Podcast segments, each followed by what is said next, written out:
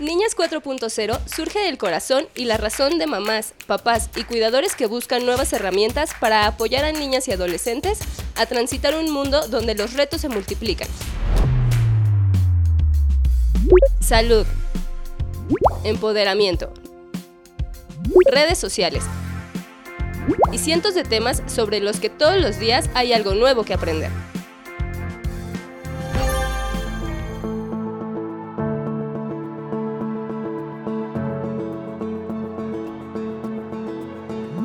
Hola, buenos días o buenas tardes o noches cuando se den un espacio para escuchar esta conversación eh, y los distintos productos que, que salen de estas pláticas que buscan generar estas herramientas y estos espacios de diálogo sobre temas que, ah, eh, que tienen que ver con nuestras niños, niñas y adolescentes, en específico niñas y, adolescentes con este enfoque de género para tratar de abordar estas temáticas que ahora están cada vez más presentes en, la crianza y acompañamiento de, con los papás, mamás y cuidadores. Eh, esto es Niñas 4.0 y hoy queremos dar la bienvenida a Edgar Serralde Monreal, quien es psicólogo, eh, tiene más de 20 años de experiencia en psicología clínica, social y educativa. Su trabajo se basa en un enfoque de derechos y está enfocado al desarrollo humano, al desarrollo familiar y al desarrollo eh, comunitario. Eh, está certificado como orientador en desarrollo familiar de crianza con cariño en dos niveles, el nivel de papás y mamás eh, y yo platicaba con él, son papás, mamás y cuidadores, eh, porque sabemos que, los cuidadores juegan un papel muy importante con nuestros niños y adolescentes, eh, y en adolescentes, con, esta parte de crianza con cariño y buen trato de toda la asociación civil. Y ha impartido cursos como Marcando Diferencias, Comprensión, Prevención y Abordaje de Conductas Sexuales Problemáticas, Género y Niñez, Desanudar y Transformar, Disciplina positiva, promoviendo conductas sexuales saludables. ¿Por qué hablamos de género, enfoque de derechos, adolescencias y juventudes? Actualmente es gerente nacional de desarrollo de programas eh, Aldeas Infantiles SOS, además eh, de ser papá de dos niñas de 4 eh, y 14 años. Y bueno, pues en ese sentido nuestro tema de hoy es ¿por qué hablamos de género? y la importancia de hablar de, de género con niños, niñas y adolescentes en los, en los nuevos contextos. Bueno, bienvenido Edgar, un gusto tenerte aquí con nosotros y nos gusta en general hablar a partir de, un, enfoque, un enfoque general para ir a lo, a lo particular. ¿Por qué hablar de género con niños, niñas y luego con adolescentes? Bueno, pues Tatiana, muchísimas gracias. Eh, gracias por, por, la, por buscarnos y de otorgarnos también este espacio para poder hablar de este gran tema. No son muchos los espacios en los que se puede abordar y mucho menos dirigido específicamente hacia las infancias y adolescencias. Em, bueno, el tema, el, tema es vigente, el tema es de gran relevancia porque eh, lo, lo que se pretende para hablar de género eh, por un lado es que podamos tener este tipo de espacios y otros más, sobre todo en donde se van desarrollando niñas, niños y adolescentes, como es la escuela, como es, como es la casa, pero sobre todo que vaya orientando hacia que identifiquemos, problematicemos, analicemos y propongamos todo este universo de las, de las diferencias, de las grandes diferencias que se han marcado culturalmente históricamente en, México y pues en la región de América Latina principalmente acerca de las diferencias entre hombres y mujeres, ¿no? Y, pues estas diferencias se, marcan y se van construyendo precisamente desde, desde la infancia. Entonces, eh, pues eso va asociado también a algunas otras problemáticas sociales eh, de violencia muy grandes por ejemplo, la violencia basada en género. Em, entonces, toda esta violencia en, contra, sí, de, la población que es más vulnerable, como pueden ser las niñas, los niños, las personas adultas mayores y las mujeres, ¿no? Entonces, eh, por eso es de gran relevancia que, que hablemos de género, que lo entendamos, pero que hablemos porque lo que estamos hablando y abordando y analizando, no es nada más hablar como el concepto de género, sino todo esto que va de trasfondo, como es la violencia, como es estas diferencias que van marcando y que pueden ir también abonando a que, a que estemos actualmente en un mundo de, de una violencia basada en género exacerbada. Buenísimo. Eh, creo que los, los temas son, son mucho y pero ¿cuál sería el, el mejor enfoque de dónde empezar a hablar con, eh, con las infancias y con adolescencias de estos temas de género? O sea, ¿cuál es el primer enfoque para hablar con ellos? Sí, primero resalto y, y me, perdón, me gusta mucho que hablemos de las infancias y de las adolescencias, porque ese también es un enfoque. Eh, no, no, cuando decimos niños, niñas, o generalmente solamente decimos niños y, ahí, y en eso nos referimos a las niñas también y no debería de ser. O cuando hablamos del adolescente o los adolescentes, dejamos de ver cuando no los, no los nombramos como adolescencias e infancias, no, no les estamos eh, nombrando con toda la diversidad que ello conlleva, porque las infancias, las niñas y los niños no solamente son de una sola forma de ser, ni las adolescencias. Tendríamos que hablar de las infancias indígenas, las infancias eh, de la comunidad LGBT, eh, de las infancias que están en situación de calle, eh, etcétera, ¿no? Entonces, y lo mismo nos pasa con las adolescencias. A mí me parece que ese es un primer enfoque el principal enfoque y de dónde viene eso es el enfoque de derechos. ¿Sí? Si nosotros entendemos la universalidad de los derechos humanos, pero específicamente también hace más de 20 años con la Convención de los Derechos del Niño y también de la niña y de las personas adolescentes, entonces, este, el hablar del enfoque de las infancias o el enfoque de las adolescencias, el mismo enfoque de género, pero el, el, primero, el que yo partiría sería este enfoque de derechos, ¿no? Porque si hablamos de, de género, ahorita decíamos, bueno, en realidad el género se va construyendo, eh, es decir, a mí mi sociedad me impone y mi cultura cómo debo de ser hombre. Si es que, eh, ahorita podríamos hablar un poquito de cuáles son las diferencias, pero si yo me identifico con el género masculino, entonces hay, hay un hay algo que me dicta socialmente y culturalmente de cómo me debo de comportar al ser hombre.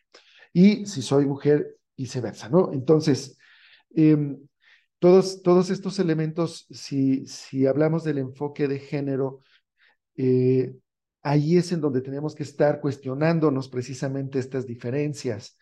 Eh, ¿Son reales estas diferencias? ¿No son reales estas diferencias? Y si sí lo son, ¿qué pasa? Porque eh, aquí lo que ha sucedido, y, por eso hablar de las infancias y de las adolescencias, es la desigualdad y la inequidad que se da entre, entre las, las niñas, los niños, por ejemplo, ¿no? Em, eh, yo te decía antes de entrar que en, en, donde nos tenemos que centrar es en donde se están desarrollando las infancias y las adolescencias. Sobre todo, pues no son los únicos espacios, pero sí los principales en la escuela, la parte educativa, toda la parte de crianza, ¿no? Es decir, en el hogar. Eh, si estamos en, el núcleo o en una familia nuclear con papá y mamá, pero si no, como bien tú lo marcabas al principio, con quien esté a cargo de nosotras y de nosotros al cuidado, si, estamos, si somos todavía este, eh, niñas, niños, ¿no? Entonces, esos son los espacios en donde tenemos que estar revisando cómo estamos, eh, si si estamos haciendo estas grandes diferencias, ¿no? Es decir, si soy niño, entonces tengo derecho de salir a jugar a la calle con la bicicleta, con la pelota, y si soy niña, entonces tengo que jugar con las muñecas o con el juego de té o con la cocinita.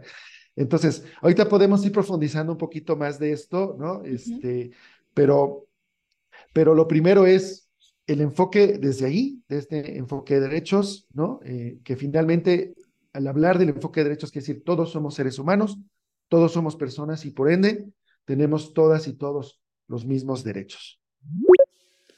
Ok, buenísimo. Y después de que, eh, de partir de este tema de, de los derechos, de, de, que todos tenemos los mismos derechos, ¿cómo hacer más tolerante no, no sé si tolerante sea el, el, el, término, porque el tema de tolerancia todavía me suena un poco, pues te estoy, te estoy tolerando, ¿no? Este, Como que estoy aguantando que tú estés aquí, este, más que eh, pues pensar que todos estamos iguales en los mismos derechos, ¿no? Este, pero bueno, ¿cómo hacer esta, esta educación, esta crianza más abierta y más eh, comprensiva y más cuidadora y más eh, pues, equitativa al momento de hablar de ello, ¿no? De con los niños, con las niñas, con las infancias, cómo hacerlo, cómo decirles que no existen estas, estas categorías que ya tenemos y no hacer estos estos temas de esto es bueno, esto es malo, sobre todo en sociedades como tú lo dices, latinoamericanas. Yo estaba leyendo eh, hace eh, ayer para este tema cómo están hablando de, de, género expansivo, género creativo, pensando en que las infancias y las adolescencias están en un proceso de desarrollo y es muy difícil catalogarlos en todos estos esquemas, por ejemplo, en, el, en los esquemas de, eh, de, la comunidad LGBT, ¿no? Entonces, que ellos tengan que preocuparse si ya pertenecen a uno o a otro o a otro, sino que nada más que entiendan más como un espectro en el cual están en desarrollo. ¿Cómo estar hablando de estos temas? Eh, ¿Cómo hablar de las infancias? Eh, indígenas, ¿no? Que también tienen una visión diferente dentro de, infancia y de adolescencia. Entonces, todo esto, cómo irlo enfocando desde, desde edad temprana y también cómo irlo enfocando con unos padres que crecimos en un mundo diferente y que cuando yo lo hablo aquí, pues también me cuesta trabajo como usar los términos correctos porque fuimos creados en esta cultura, ¿no? Sí, sí, Tatiana, eh, totalmente de acuerdo. Si planteas muchas cosas, ¿no? Eh, a abordar a ver, voy a tratar de, acotarlo para tratar de dar como, como un mensaje concreto y, no muchos mensajes, ¿no? Porque si no, entonces sí. Eh, son, son como muchas cosas, pero em, en principio, sí el reto está en las personas adultas, definitivamente. Eh, hay, hay un par de conceptos que yo quiero compartirte ahora. El primero es el adultocentrismo, es decir, el adultocentrismo entendiéndolo como yo como adulto soy el que tengo el supuesto saber, soy el que sabe, soy el que lo que sabe lo que te conviene y qué es lo que tienes que hacer, es decir, me estoy, estoy pensando hacia las infancias y las adolescencias, ¿no? Entonces, deja de haber un espacio de, de, opinión, de, de, de hablar, de, que se respete también lo que yo pienso, lo que yo digo como niña, como niño, como adolescente. Entonces, porque todo está centralizado en el adulto o en la, o en la adulta o en la persona adulta, quien esté a cargo del cuidado, ¿no? Ya sea papá, mamá, la abuela, alguien de la familia extensa, o finalmente como nos sucede en aldeas infantiles a través de una, de una figura profesional que está a cargo del cuidado. Pero, pues lo mismo los referentes adultos en la escuela, eh, en, la, eh, en, en la iglesia, que tú profeses, etcétera, ¿no? Entonces, por un lado, ese es un gran reto y creo que por ahí no, no, hay, no hay una gran sensibilidad y conciencia de, de, lo que ello significa, porque entonces realmente no visibilizamos en absoluto a las infancias ni a las adolescencias. Es decir, tú te quedas callada, te quedas callado, porque el que tiene el, que tiene el último punto de vista o el que toma las decisiones soy yo. Y generalmente, si tú te das cuenta, pues prácticamente podríamos, para no generalizar, pero la mayoría de las cosas que están dirigidas hacia las infancias, muchas veces están construidas desde el pensamiento adulto. Entonces, algunas son buenas eh, eh, o adecuadas, más que quitarle el catálogo de bueno o malo, pero eh, pocas surgen a raíz de lo que quieren ellas y ellos. Entonces, por un lado es esta parte adultocéntrica. La otra cuestión también, y, que va pegado a lo del género, pues es que eh, generalmente y históricamente en nuestro país hemos vivido en, un, en, un, en una sociedad patriarcal. Entonces, eso quiere decir que se pone todo lo que es masculino, lo que se ha construido masculino, entonces, que generalmente es más reconocido y aceptado en nuestra sociedad, que lo que se ha eh, tradicionalmente esperado del sexo femenino, ¿no? O del, o del género femenino, perdón.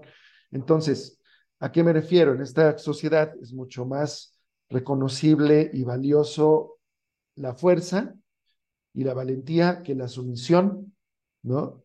Entonces, que esos son etiquetas y categorías que se han impuesto, eh, que no tienen nada que ver si soy hombre, soy mujer, etcétera. Pero eh, e, ese, ese otro concepto también me parece importante. Entonces, el gran reto sí definitivamente es con las personas adultas.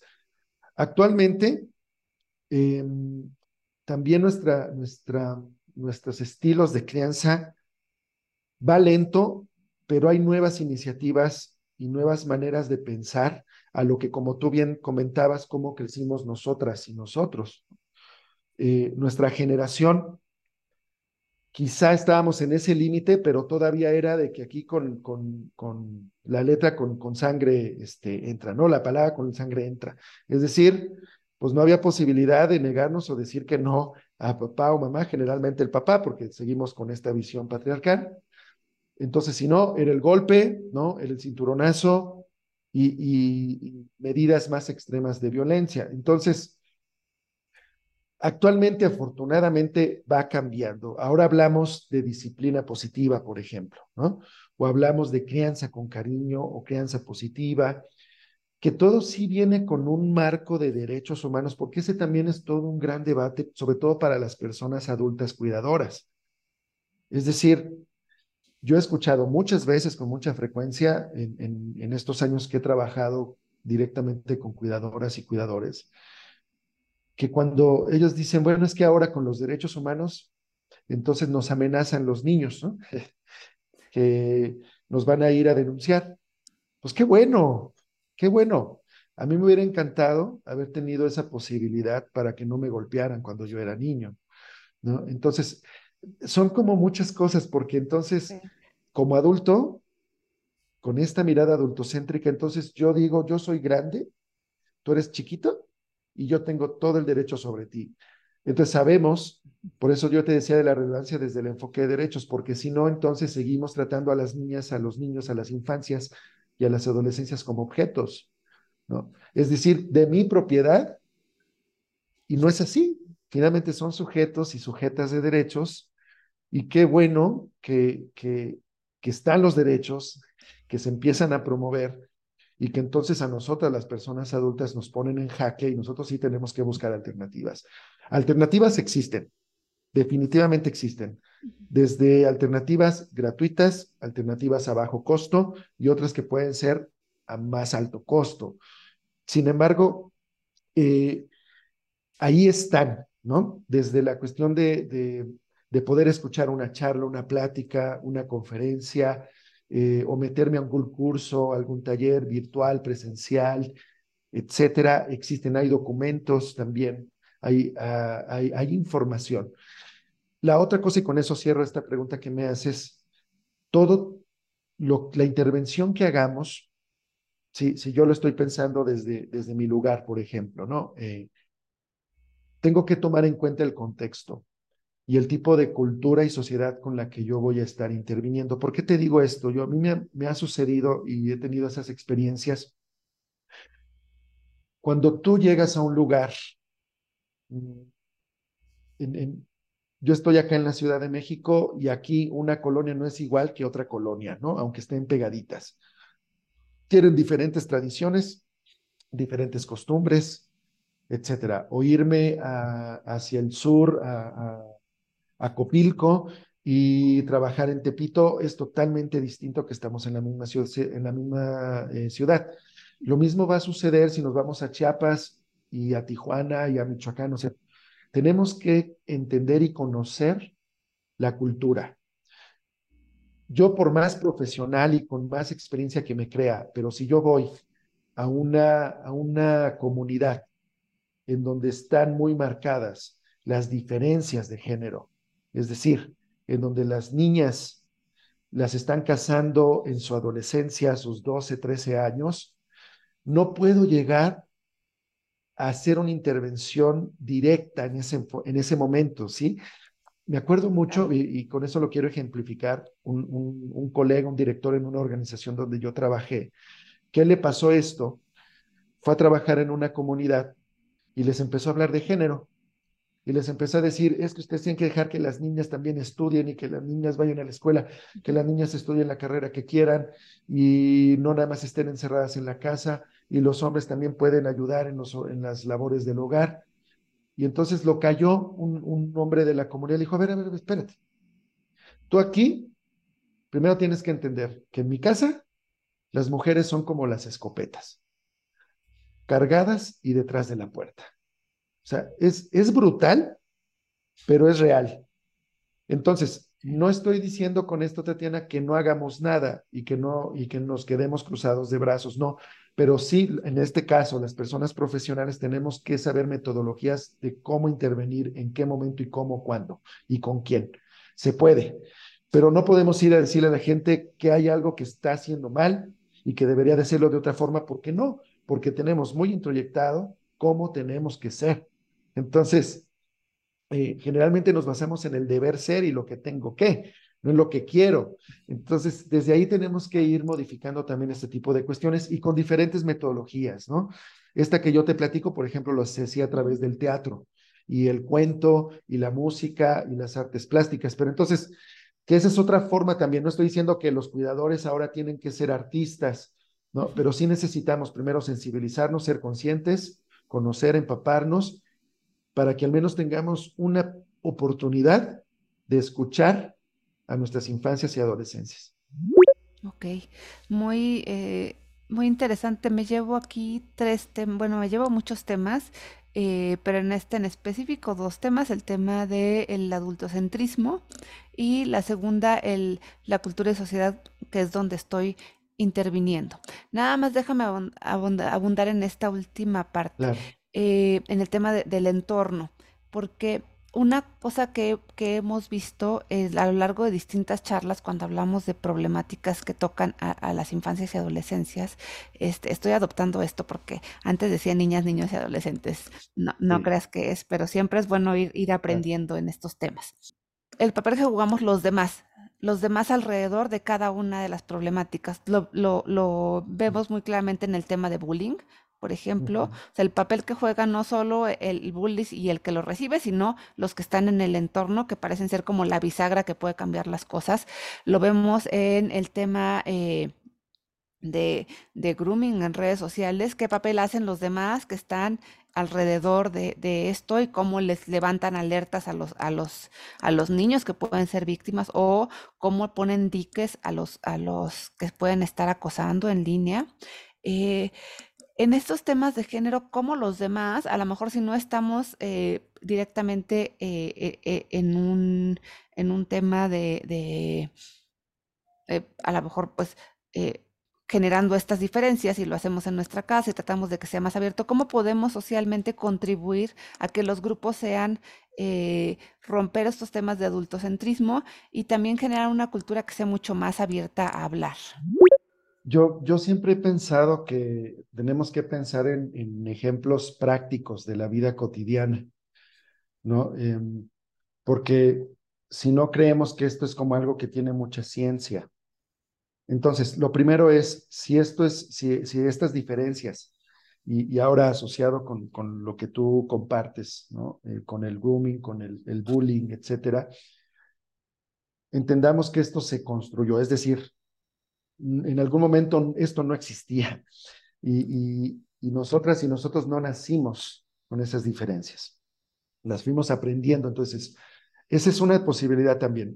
Si lo aprendimos, necesitamos aprender otras formas, nuevas maneras, conocerlas, aprenderlas. Eso sí es, un, es algo importante también porque hay que, de alguna manera, de, desaprender yo, no, no estoy tan partidario de desaprender, porque finalmente somos por lo que hemos sido nuestra historia de vida, ¿no? Eh, pero sí aprender nuevas, nuevas formas. Primero, darme cuenta que posiblemente yo estoy siendo un hombre que genera violencia y no me había dado cuenta, ¿no? Por eso te digo con las cuestiones como prácticas y de la vida cotidiana. Yo me acuerdo una vez, em, este, con, con, con quien era mi pareja en ese entonces y, fui a comer a su casa y su abuela este, al momento de la comida le dice a ella, le dice, ándale, levántate, atiéndelo, ¿no? Entonces yo me puedo haber quedado muy a gusto para que me atendieran, ¿no? Como, como el rey. Y ese tipo de cuestiones son las que se van repitiendo, ¿no? Son, son digamos, como esas, esas prácticas eh, sutiles que están instauradas, arraigadas en, nuestra crianza y en nuestros hogares, sobre todo, ¿no? Entonces, em, ¿de, qué manera podemos, podemos contribuir? Lo primero yo, yo te diría es que no dejemos de, de, taparnos los ojos, los oídos y la boca, ¿no? Creo que hemos, estamos en un momento en una sociedad eh, indiferente, pienso yo, Si, si a mí no me pasa lo que le está pasando al otro, me doy por, bien servido. Eh, creo que hemos perdido esa empatía eh, y esa sensibilidad de, pues incluso del derecho a la vida de los demás, ¿no? O sea, yo creo que eh, hay que tener mucho cuidado hacia el momento de que si yo soy alguien que va caminando, por dar un ejemplo, ¿no? Soy alguien que va caminando o estoy en el transporte público y me doy cuenta que que un hombre está agrediendo a alguna mujer o alguna niña, o, la mamá está golpeando a la niña o al niño, eh, generalmente lo que sucede eh, cuando uno interviene y dice, oiga, señora, no le esté pegando, oiga, oye, ¿qué te pasa? Respeta.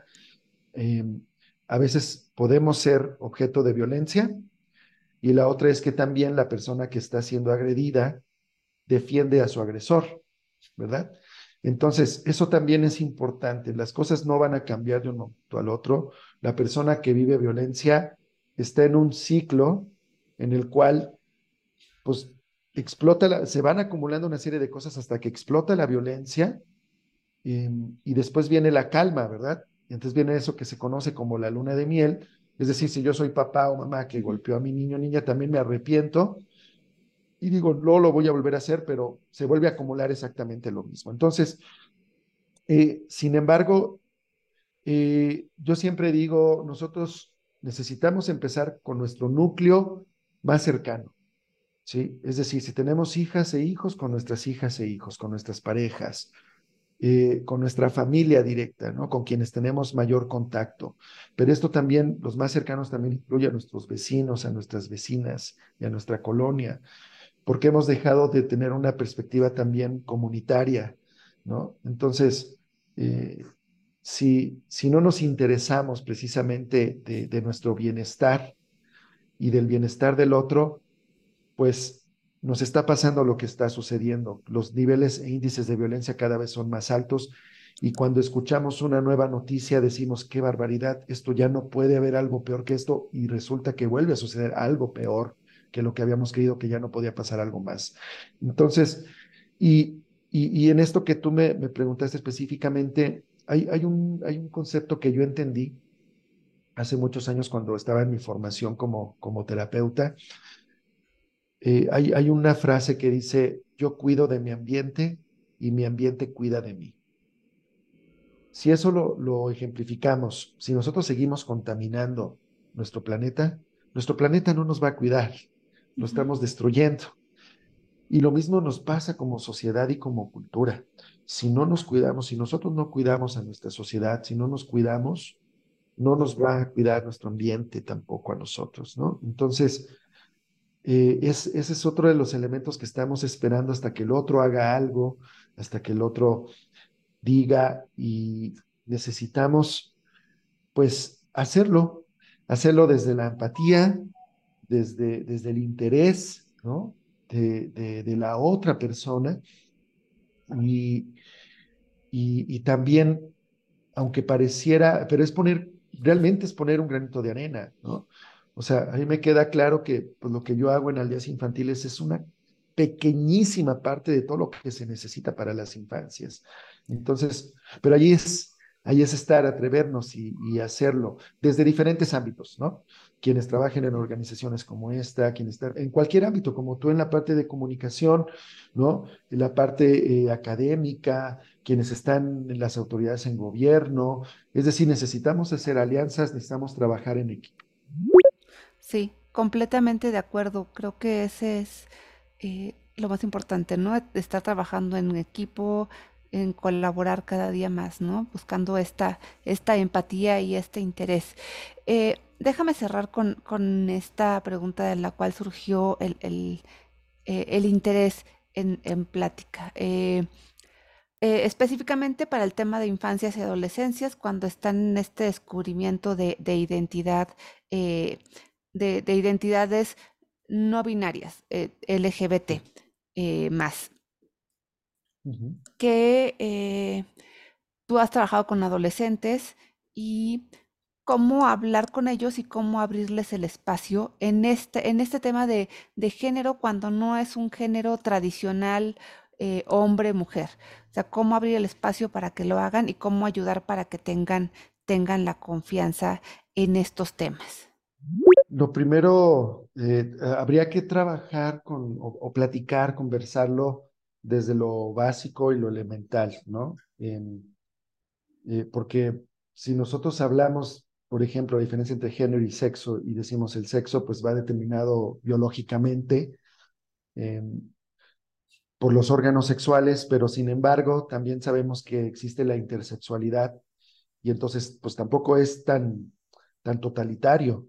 Eh, me parece que en principio es este tipo de mensajes, de decir, a ver, todo esto es diverso, y, y en la etapa en la que ellas y ellos están, me parece que también como adultos y adultas podemos caer en el error de, de querer sobreproteger y también de querer ya que entiendan todo y lo están viviendo. O sea, me parece que más bien los espacios que tendríamos que estar permitiendo es que ellos vivan sus propias experiencias y que ellos también se vayan creando sus formas, maneras de pensar me parece extremadamente relevante porque no tendríamos que esperarnos a que una persona sea mayor de edad. Em, em, yo tengo, lo, lo, mencionabas al, principio cuando eh, mostrabas parte de mi semblanza.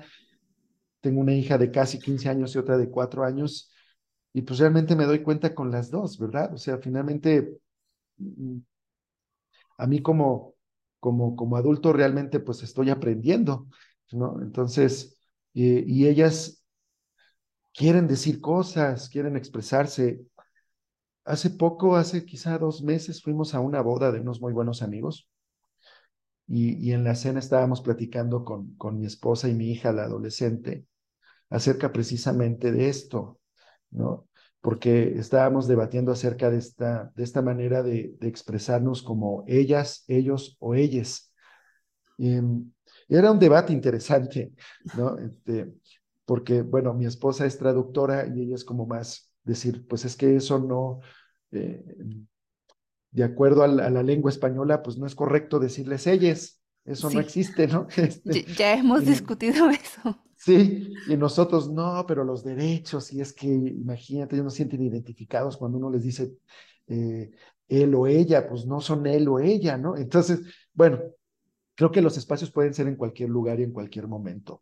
Eh, y creo que también lo que hay que tener mucho cuidado es que no caigamos también en que yo soy el que tiene la razón y tú estás mal y tú estás equivocada. Creo que esa parte de, de poder reconocer y aceptar también los diferentes y la diversidad. Me parece que ese es un punto importante porque en esos espacios, mientras el las, las infancias, las adolescencias se sientan en confianza, seguras y seguros de que pueden opinar, de que pueden hablar y que pueden hacer de una manera también segura y protegida, me parece que puede ser el tema de género, puede ser el, el, de la identidad de género, eh, de diversidad sexual, eh, pero también puede ser cualquier otro tema, ¿no? Este, que les esté preocupando, ¿no? O sea, que, que, están escuchando las mismas noticias que escuchamos las personas adultas, ¿no? Entonces, que ya el narcotráfico eh, o que ya otro feminicidio, eh, etcétera. Entonces, creo que, que lo clave es eso para que nos permita poder abrir el diálogo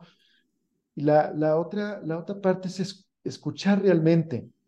¿no? Yo creo que de nada nos sirve preguntar, eh, o, bueno, también a veces se presta mucho a que vamos a hacer las encuestas y vamos a tomar la foto porque ya hicimos el, la plenaria con, con las infancias y las adolescencias, pero no pasa nada.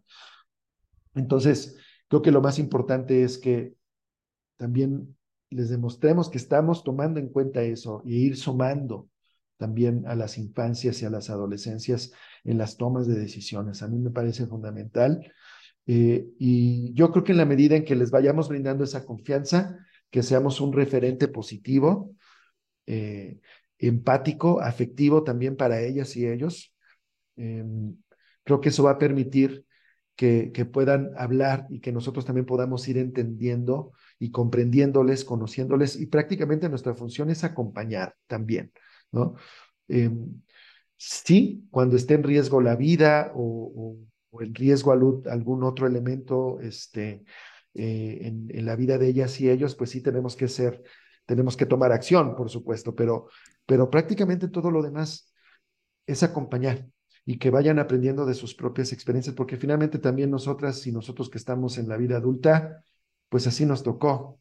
Entonces, definitivamente no va a haber algo eh, más que también, y que haya ese acompañamiento de quien también pueda ir compartiendo su propia experiencia, pero también escuchando y reconociendo la experiencia y el aprendizaje de ellas y ellos.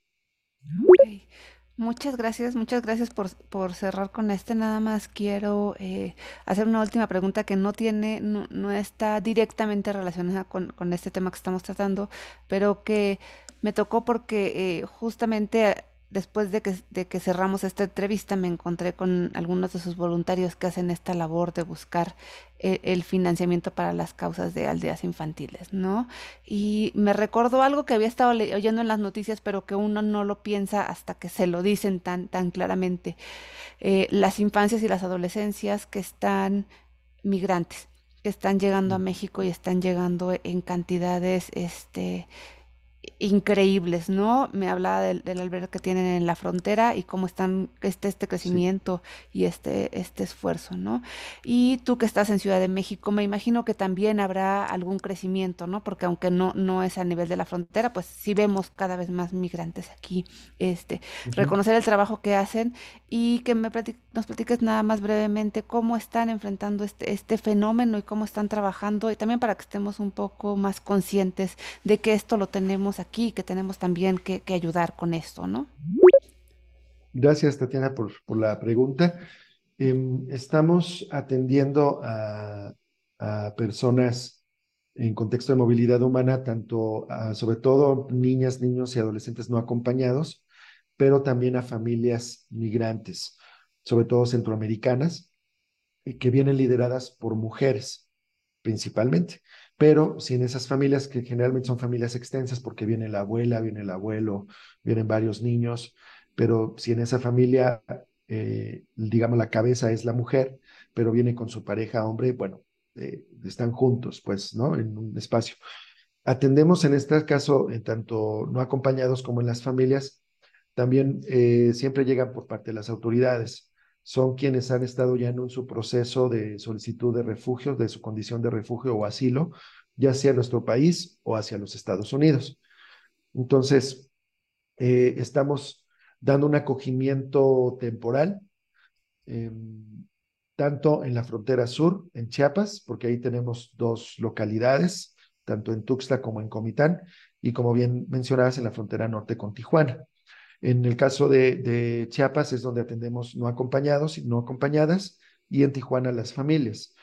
Entonces, eh, este, es importante también destacar que hemos tenido un, convenio eh, durante tres años con el ACNUR y son quienes han estado también financiando de manera importante para que podamos hacer este cogimiento.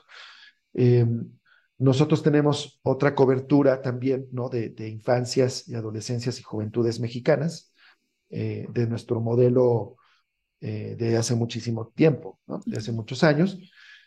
Eh, eso no lo dejamos de hacer, pero finalmente la atención a población migrante lo hemos venido haciendo los últimos cinco años. Entonces, hemos tenido diferentes aliados y aliadas como te comentaba con el ACNUR, pero bueno, también hay otras instancias y otras organizaciones con las cuales también vamos trabajando para buscar el financiamiento y también a veces, si no hay el financiamiento, también hay quienes pueden dar el apoyo desde la asesoría jurídica y legal que se requiere en estos casos, también la asesoría eh, psicológica o emocional que se requiere, porque bueno, hablando y relacionando al tema que hemos estado hablando esta mañana, eh, muchas de las, de las personas adolescentes que llegamos a acoger en Chiapas eh, son, son, este, son transexuales, ¿no? Que vienen huyendo precisamente de, de estos países porque están perseguidos y están en riesgo su vida. Entonces, vamos, todo, todo esto está sucediendo. Sí, la crisis humanitaria pues es muy fuerte, eh, cada vez es más. Definitivamente aquí en Ciudad de México sí estamos viendo las familias que están, eh, están por todos lados, están en la calle, están viviendo en la calle. Entonces, tenemos que seguir buscando pues respuestas porque es insuficiente y, y tenemos que seguir sumando estos esfuerzos, sobre todo, perdón, también con las autoridades, ¿no? Porque pues es ahí donde, donde tenemos que, que también eh, generar incidencia con, con nuestras autoridades para, para ir haciendo lo que se, lo que se necesite. Ok, pues muchas gracias, gracias por, por esto, esto nada más para, para cerrar.